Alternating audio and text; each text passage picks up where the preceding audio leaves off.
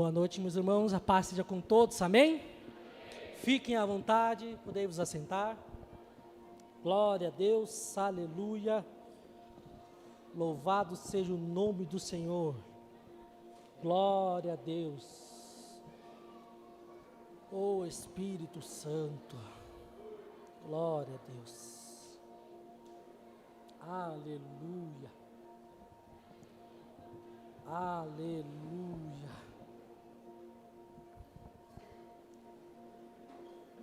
Glória a Jesus. Amém.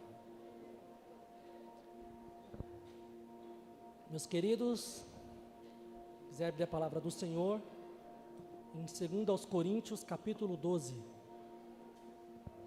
Amém? Aleluia. Glória a Deus. Aleluia.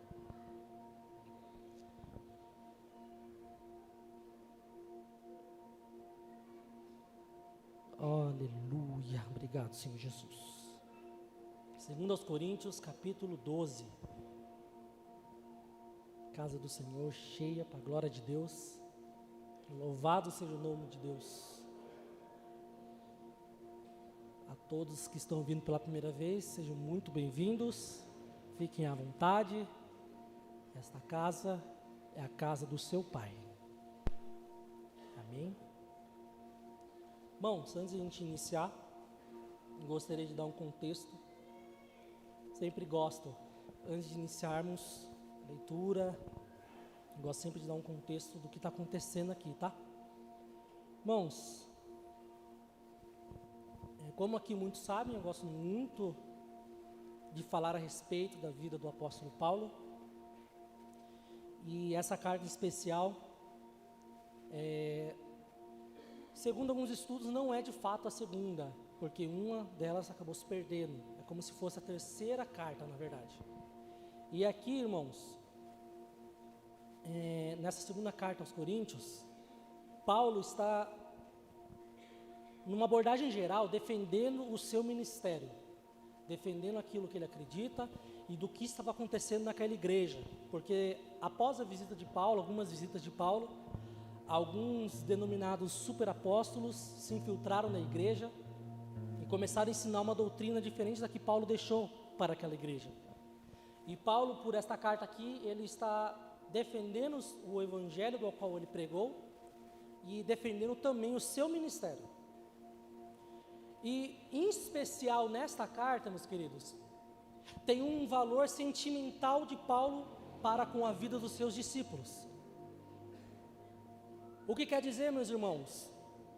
Que Paulo, ele tinha muito amor pelos seus discípulos.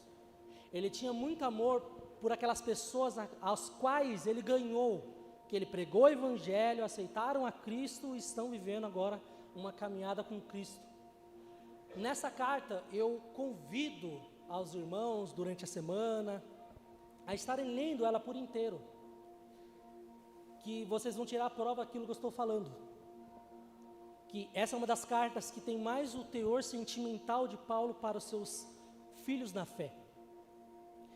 E por conta disso e por conta desse zelo pelo evangelho, ele escreve ali chamando a atenção vamos colocar dessa forma, né, puxando a orelha sobre algumas coisas, ao mesmo tempo que ele declara o seu amor aos discípulos.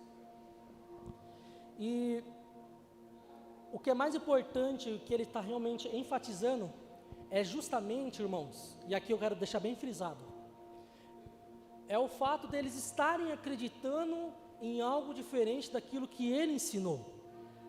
E hoje, se nós pegarmos no nosso dia a dia, Existem muitas pessoas, existem muitos mestres, muitos apóstolos que estão deturpando a palavra e não trazendo de fato o que está escrito aqui, trazendo por muitas vezes algo que ele entendeu que não tem nada a ver de fato com a palavra de Deus. E Paulo aqui, com o amor e zelo, ele está orientando aquela igreja a tomar cuidado com essas pessoas e de fato se atentar ao que ele trouxe para eles, que é a palavra genuína. E hoje esse é um alerta que fica para nós nos dias de hoje. Tantas coisas que nós acabamos ouvindo, tantas coisas, tantos religiosos, pessoas que talvez estejam com falta de conhecimento, às vezes não é nem por maldade em si, mas que muitas vezes tem trazido algo diferente do que está escrito aqui.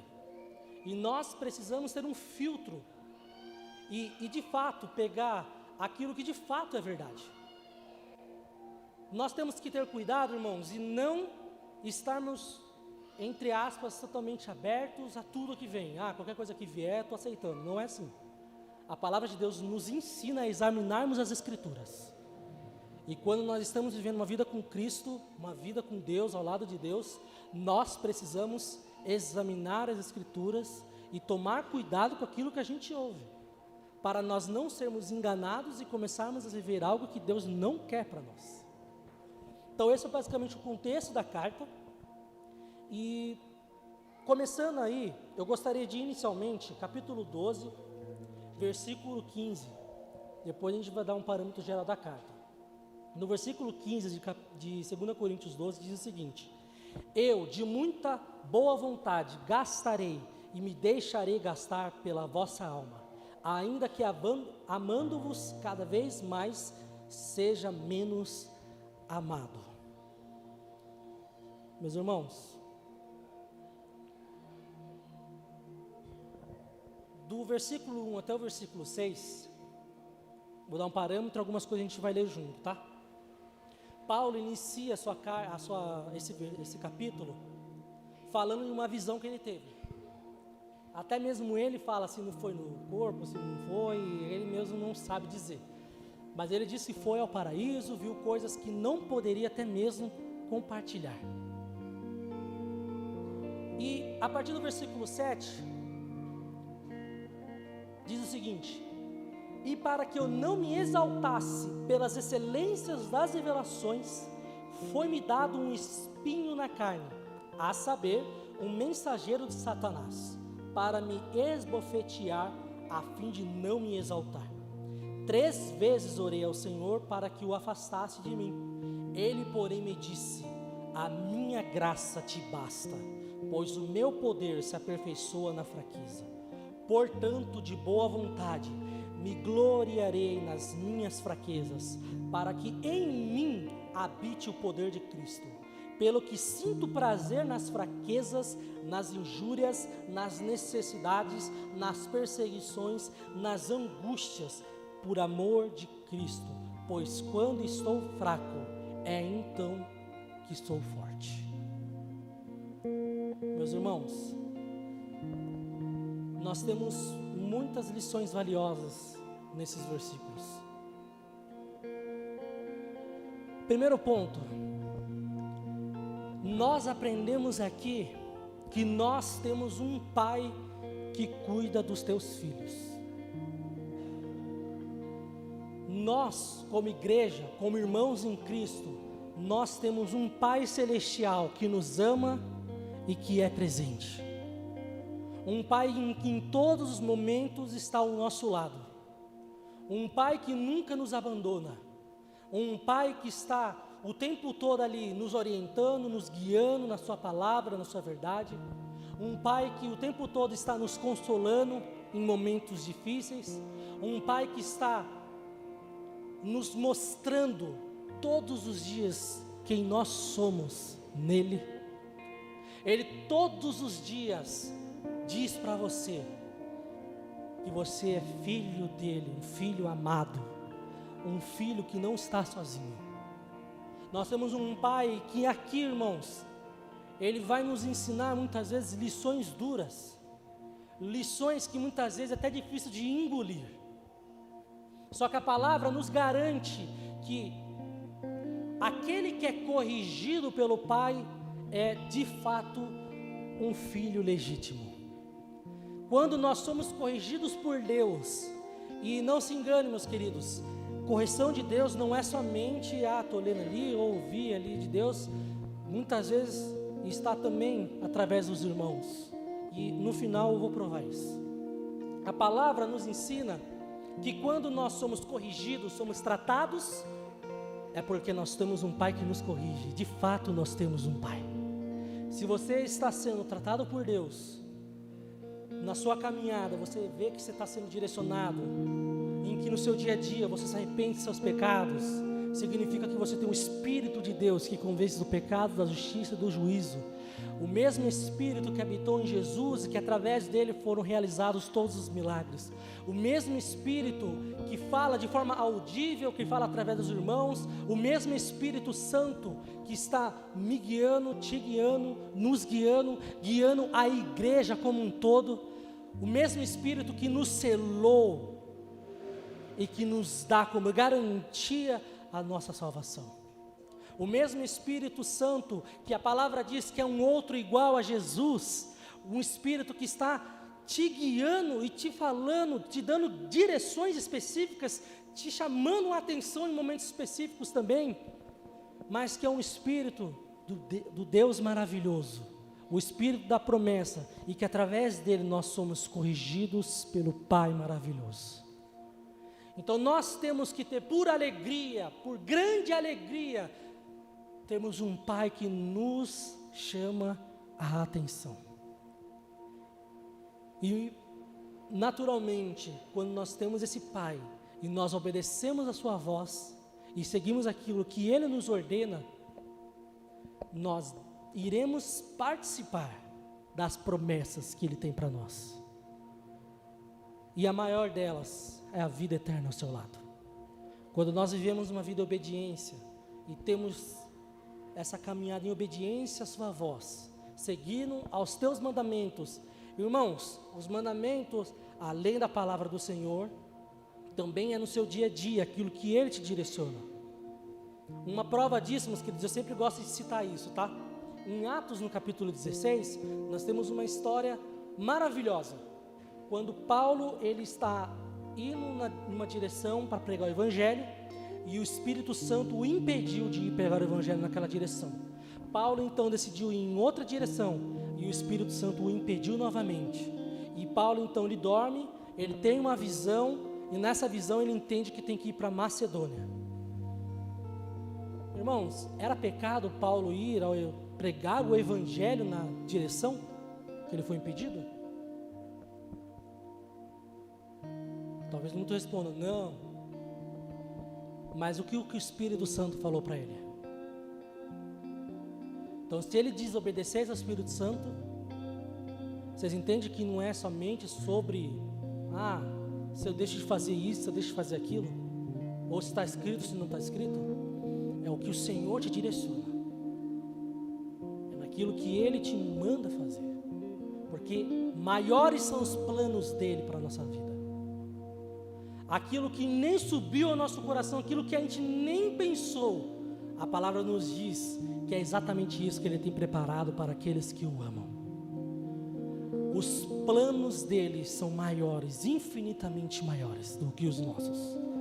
E quando nós temos um coração obediente àquilo que Ele nos guia, nos direciona, nós então participaremos daquilo que Ele preparou para nós daquilo que Ele te chamou, daquilo que Ele me chamou.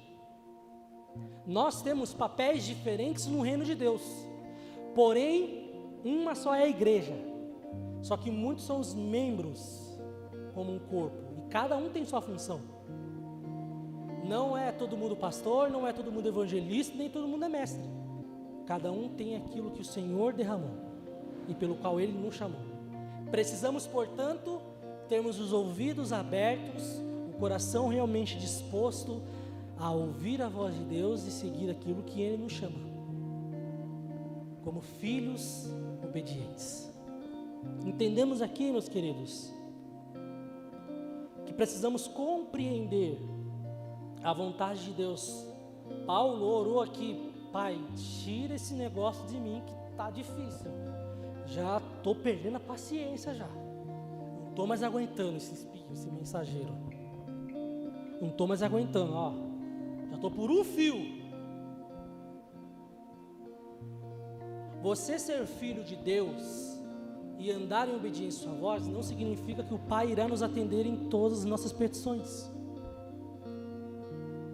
Mas uma certeza nós temos: Ele irá nos responder. Ele irá te responder. Ele irá falar a sua vontade. Não ficaremos no vácuo, mas Ele é um Pai presente que vai nos responder. Paulo orou três vezes, só que o Pai respondeu: Minha graça te basta. O meu poder se aperfeiçoa na sua fraqueza. O que significa isso? Quando nós estamos fracos, quando nós não, não sobramos, não sobra mais nada de nós, quando não tem absolutamente mais nada de nós, só sobra Ele. E isso nos basta. Quando nós estamos fracos, entendemos que nós temos nossas limitações, é como se Deus nos colocasse no lugar. Tipo assim, calma, relaxa que eu estou aqui. Quando nós entendemos que nós somos falíveis e que nada de bom pode sair de nós, quando nós estamos fracos, nós temos as nossas necessidades que nós não conseguimos seguir, senão por, não por nossa força, significa que somente sobrou Ele em nossas vidas. Somente sobrou a presença dEle em nós.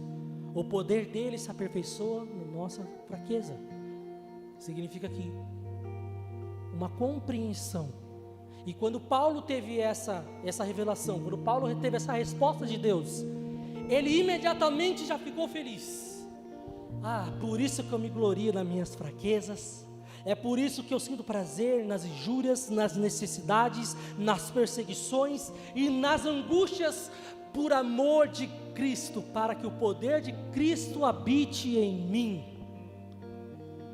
Ah, mas está difícil estou passando por essa situação, não estou aguentando. Olha, está acontecendo isso, está difícil suportar. Nós temos por grande alegria isso, porque aí o poder de Deus, aí realmente é a vontade dEle, não é nossa força, não é nosso braço, mas é aquilo que Ele deseja, é o que Ele irá fazer. Não é nossa honra, não é nossa glória, não é para nosso louvor. A palavra diz: por tudo dai graças, pois essa é a vontade de Deus. Ah, mas por que Deus permitiu isso? Eu não vou saber te responder isso. Mas uma coisa eu tenho certeza: se é a vontade de Deus, é bom, perfeito e é agradável. Uma coisa eu posso te garantir: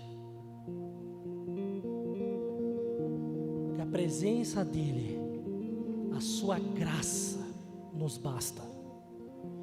Não estamos aqui, meus queridos, para buscarmos coisas aqui, se enriquecer, viver uma vida plena, maravilhosa. Não é esse o nosso objetivo. E não falo isso dizendo que nós não, não podemos buscar isso.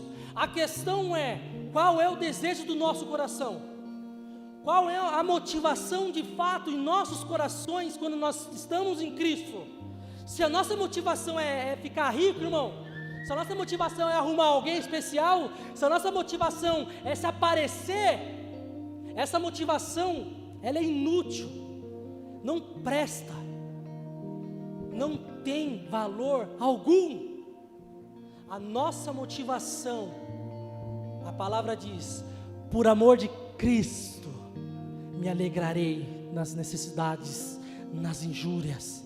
Por amor de Cristo, eu ficarei alegre, porque bem-aventurados são os pobres de espírito, e que de nada sai de bom de nós, mas tudo provém dele, do Pai das luzes, maravilhoso, o conselheiro, o príncipe da paz, o cordeiro imaculado, o maravilhoso que nos resgatou, que nos tirou da lama para seu reino.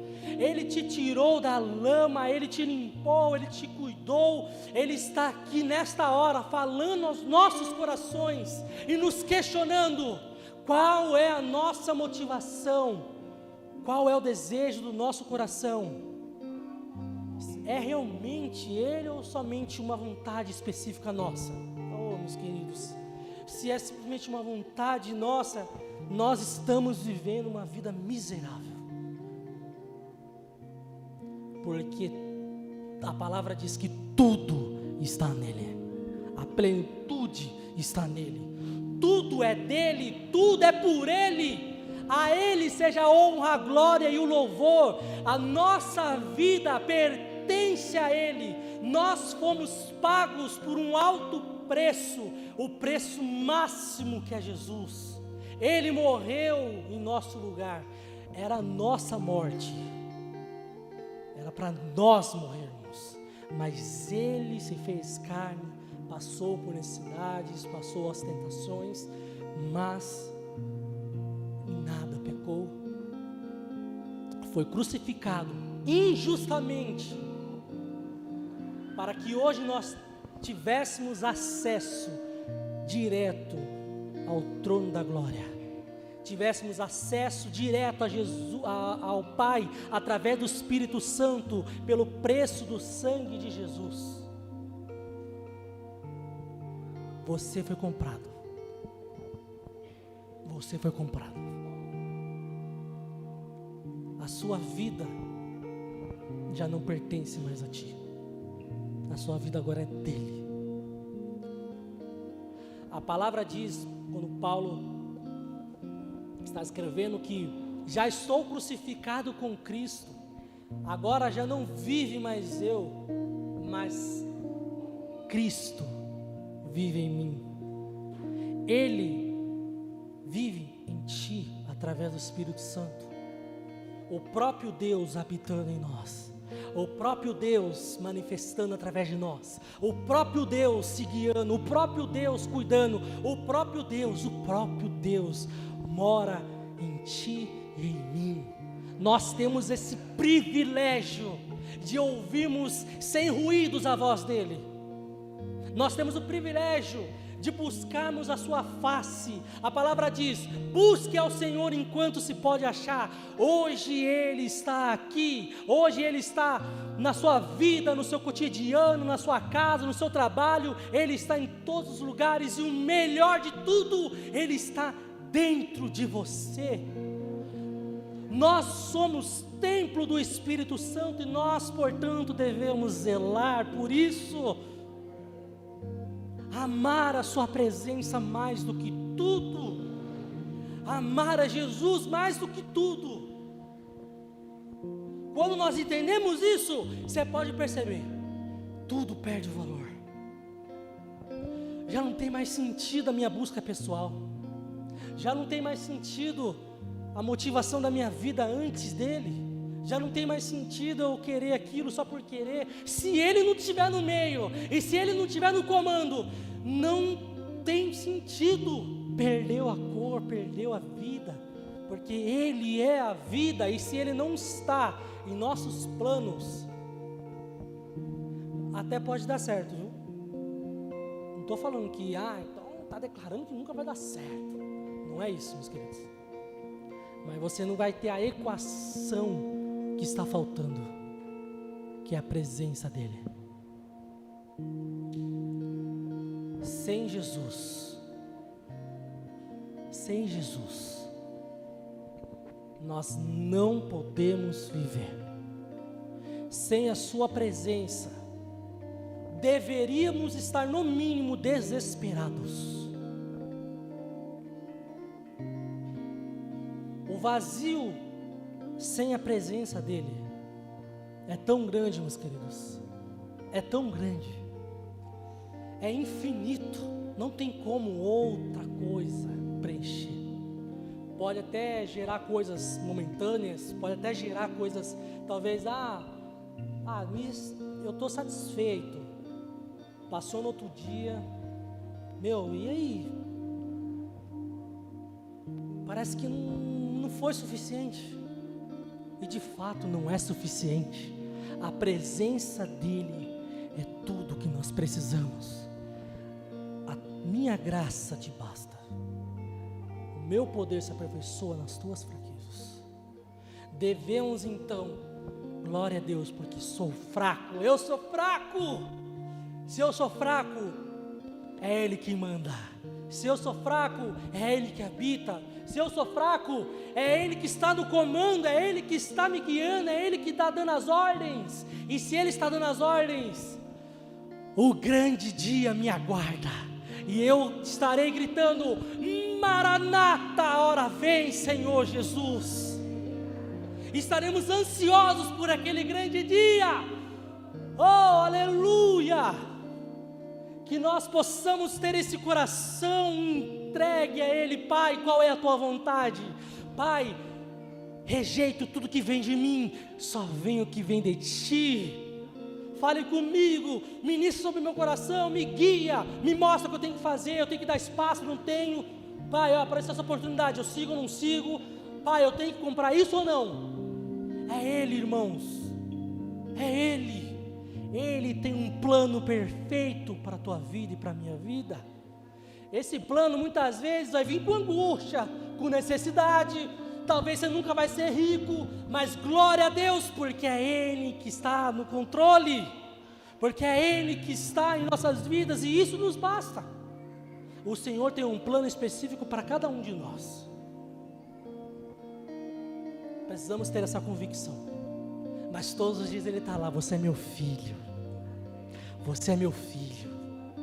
Eu te amo. De tal maneira que enviei meu filho unigênito para a sua salvação.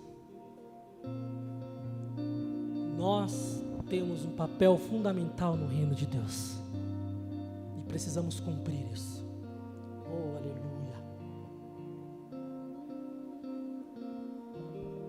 Irmãos, versículo 14 diz o seguinte: Paulo ali continua falando com a igreja, e ele ali de uma forma defensiva, vamos colocar dessa forma, ele defende seu ministério, e no versículo 14 ele diz: Agora estou pronto para ir visitar-vos pela terceira vez, e não vos serei pesado, porque não busco o que é vosso, mas sim a vós Ele não está buscando bens do, da igreja que ele estava ali ministrando, da qual o Senhor enviou, mas ele estava buscando o próprio coração daquelas pessoas. Porque o bem mais precioso do Senhor são as pessoas. Afinal de contas, não devem os filhos entesourar os pais, mas os pais para os filhos. Eu, de muita boa vontade, gastarei e me deixarei gastar pela vossa alma, ainda que amando-vos cada vez mais, seja menos amado. Irmãos, Paulo tinha convicção de que a sua vida tinha um propósito. Essa deve ser a nossa convicção. O que nós estamos falando aqui, meus queridos, é discipulado.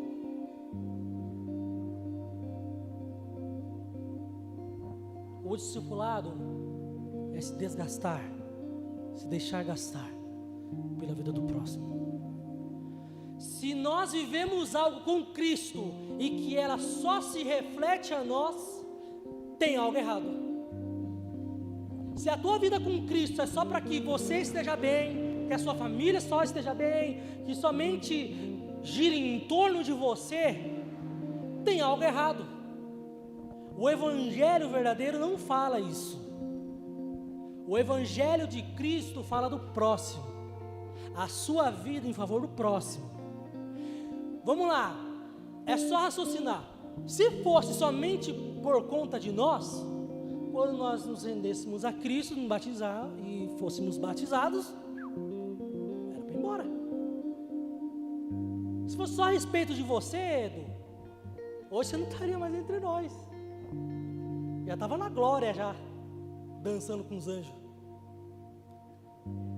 Mas nossa vida é sempre em favor do próximo. Paulo aqui diz: Me deixarei gastar.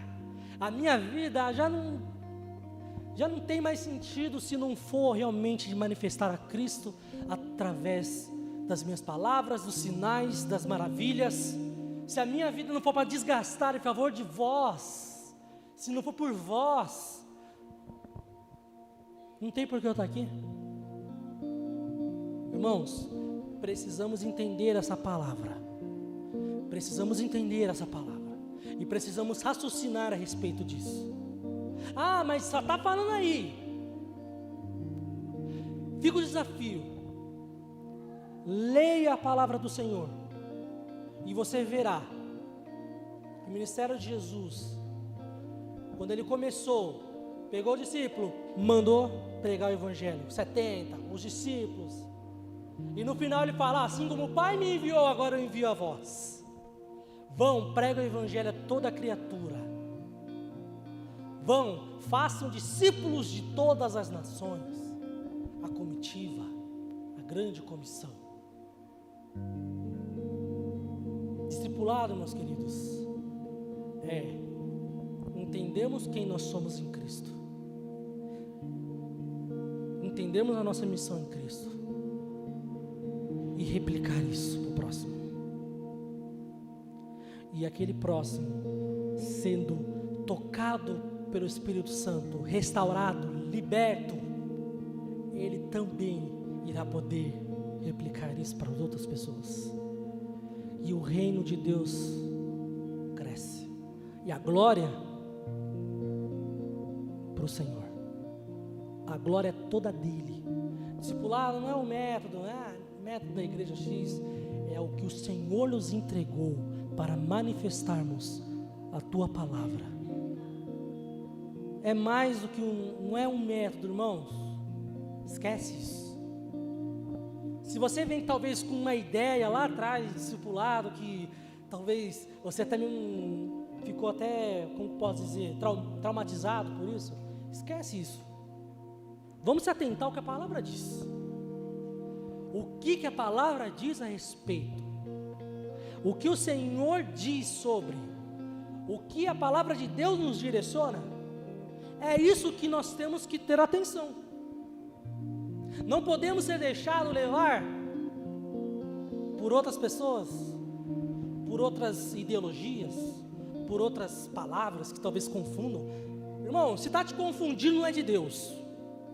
Você tem, que ter, você tem que ter convicção do que está fazendo. A palavra diz para nós termos o nosso culto racional. Você tem que entender o que está fazendo. E pôr a prova. Tem uma igreja igreja de Bereia, quando Paulo estava ali pregando, eles faziam assim, ó, não, vamos ver se é isso mesmo. Hum, deixa eu ver aqui. Ah, não, tá certo, está fazendo isso mesmo. Não, tá falando, ele está falando a verdade. Nós temos que ter isso como vida em Cristo. Será que o que eu estou falando aqui é verdade? Deixa eu ver lá. Hum, é verdade. Nós precisamos ter uma vida ativa em Cristo. Uma vida ativa em Cristo só é possível pela palavra. O amor à palavra, que é o próprio Jesus. Ah, mas a letra mata. Irmãos, aqui está a revelação de Deus a nós. Aqui está escrito todas as promessas de Deus para nós. Aqui está todas as orientações possíveis para nós. A nossa vida só é possível porque Jesus é a palavra. E o Espírito Santo nos revela a palavra dele. Não tem como viver uma vida em Cristo se não tiver isso, irmão. É loucura. É loucura. Nós temos que nos apaixonar pela palavra de Deus e ouvir a voz de Deus. Pai, que o Senhor quer falar comigo. Hum o que o Senhor quer me direcionar? Fala comigo, Senhor, através da tua palavra. As minhas, Leonardo, maiores experiências com Deus foi através da palavra. Muitas decisões que eu tive que tomar, o Senhor me deu de uma forma explícita a sua direção através da palavra. Foi através da palavra que eu entendi que eu tenho que amar e orar pelos meus inimigos. Olha que loucura. Eu achava até então que tinha que mandar matar mesmo. Pai, derrama fogo, queima, leva, pesa a sua mão, Senhor. Ô irmão, nós estamos aqui para propagar vida, pelo amor de Deus. Obrigado. O mundo já está propagando morte adoidado aí. Nós precisamos fazer diferente. Pai, cura, liberta, salva. Usa a minha vida, Senhor, para manifestar a Sua glória sobre ele. Pai, usa minhas palavras, usa minha boca, Senhor, para propagar a vida para o meu irmão. Usa a minha vida como cópia da sua, para que eu gere outras pessoas iguais a Ti, Senhor. Qual o nosso propósito aqui na terra? Qual será o nosso legado? Pelo que nós seremos lembrados? Se você deixar a terra hoje, pelo que você vai ser lembrado? É uma pergunta. E mais importante, qual é a ordem de Deus para você?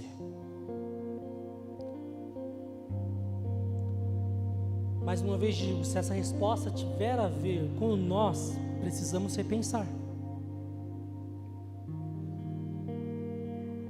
Se essa resposta só gira em torno de você e de mim, tem alguma coisa errada.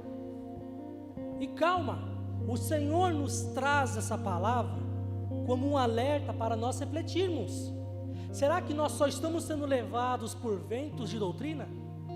Só estamos sendo levados pelo que o fulano fala, que o ciclano diz? Ou realmente estamos firmados na palavra do Senhor e que nos dá uma ordem direta? Precisamos nos questionar, irmãos. O que a palavra diz sobre você? Por fim, o que o Senhor nos diz? Mateus 16.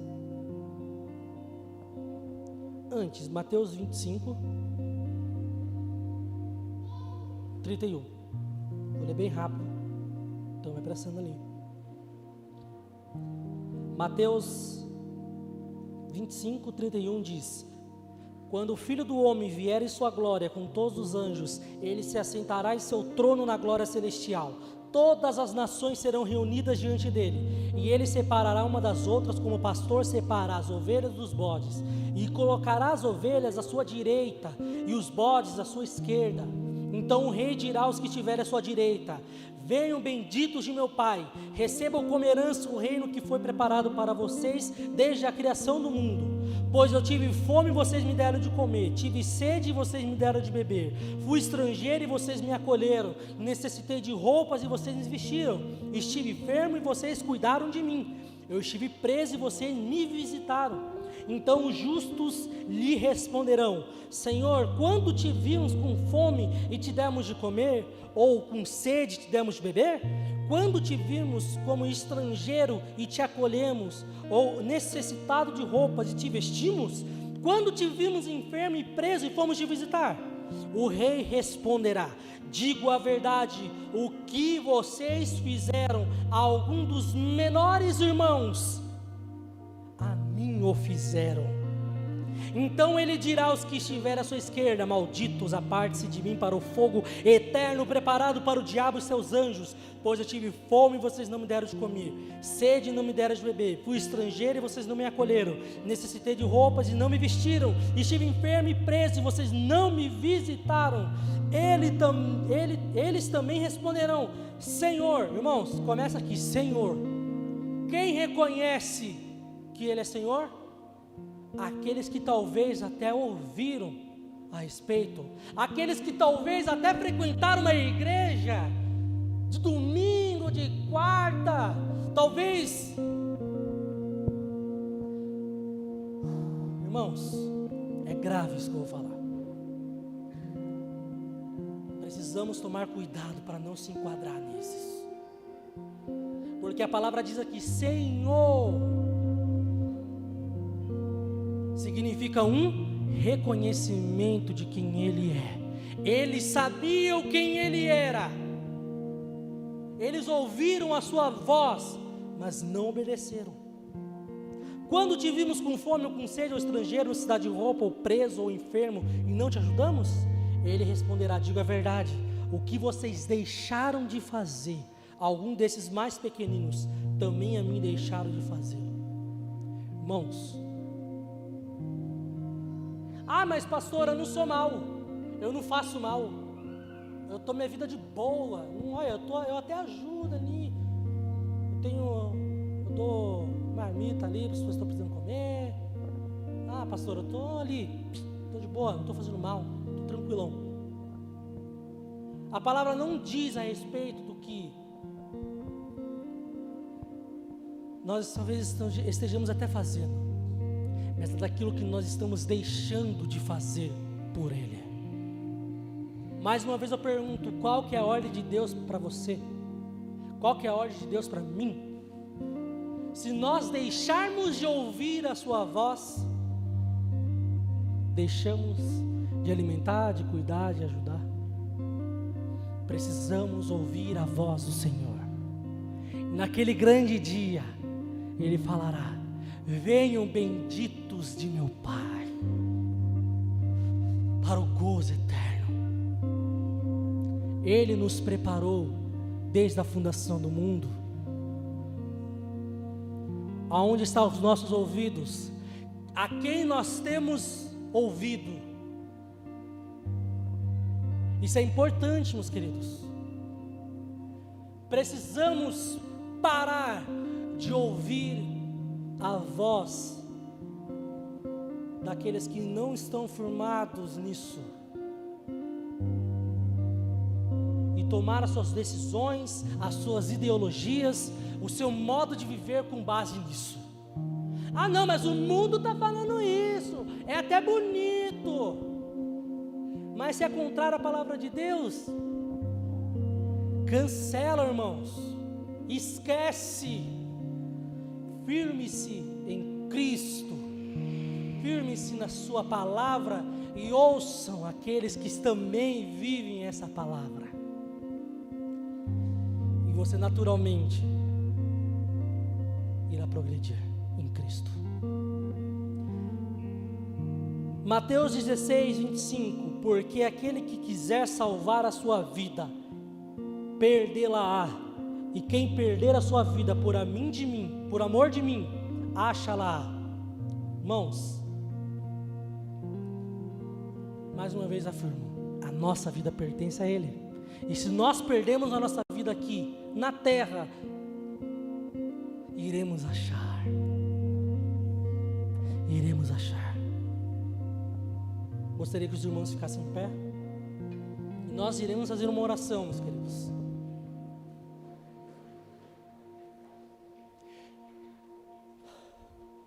Feche os olhos.